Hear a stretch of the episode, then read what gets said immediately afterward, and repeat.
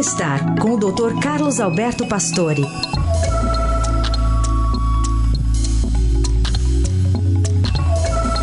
Oi, doutor Pastore, tudo bem? Bom dia. Tudo bem, bom dia, Carol, bom dia, Heisen. Bom dia. Bom dia, ouvintes. Conta um pouco mais sobre os organismos que vivem e dependem do nosso organismo e a gente deles?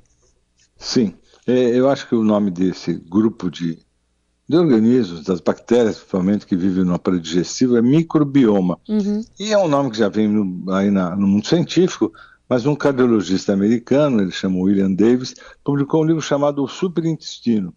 E nessa publicação ele tenta explicar a importância da relação desse microbioma, desses organismos, dessas bactérias, com a saúde.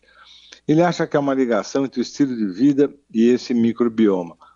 Isso pode mudar a vida do indivíduo. Ele acha que é, restaurar boas bactérias no intestino pode melhorar a saúde, o humor, a aparência, até a longevidade.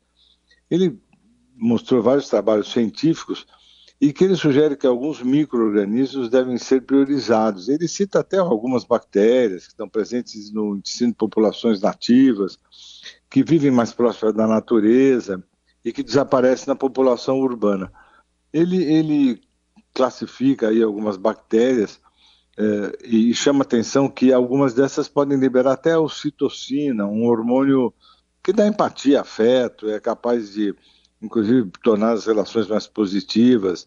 É, comenta de algum grupo de bactérias que pode melhorar a cicatrização, ossos, libido. E ele, ele traz que o consumo de, de medicação, principalmente antibióticos, alimentos ultraprocessados, falta de fibra e até resquício de defensor agrícola poderia estar é, terminando com a nossa microbiota e piorando muito a nossa qualidade de vida. Como consumir muito carboidrato, que pode trazer, por exemplo, diabetes, é, obesidade, elevar a inflamação, trazer mais doença cardiovascular. E já não é a primeira vez que a gente tem notícias dessa possibilidade desses micro-organismos uh, colocados no intestino. E tem como saber se esses microbiomas eh, podem ser bons ou ruins, dependendo da situação?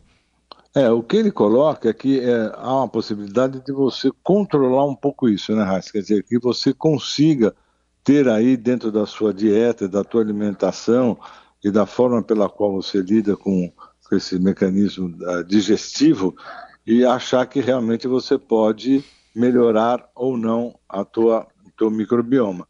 Mas não é a primeira vez que o pessoal vem trazendo a importância do aparelho digestivo para a nossa vida do modo geral. A gente tem visto isso que você pode realmente melhorar muito a qualidade de vida, mudando bastante a tua alimentação. E que a gente tem muita coisa realmente bastante agressiva para o digestivo, né? E ele traz isso como uma, uma importância muito grande, né? E vendendo isso como uma possibilidade de se viver melhor, né? Muito bem, informação sempre importante aqui. Doutor Pastores sempre às segundas, quartas e sextas ele volta. Obrigada, doutor. Até sexta.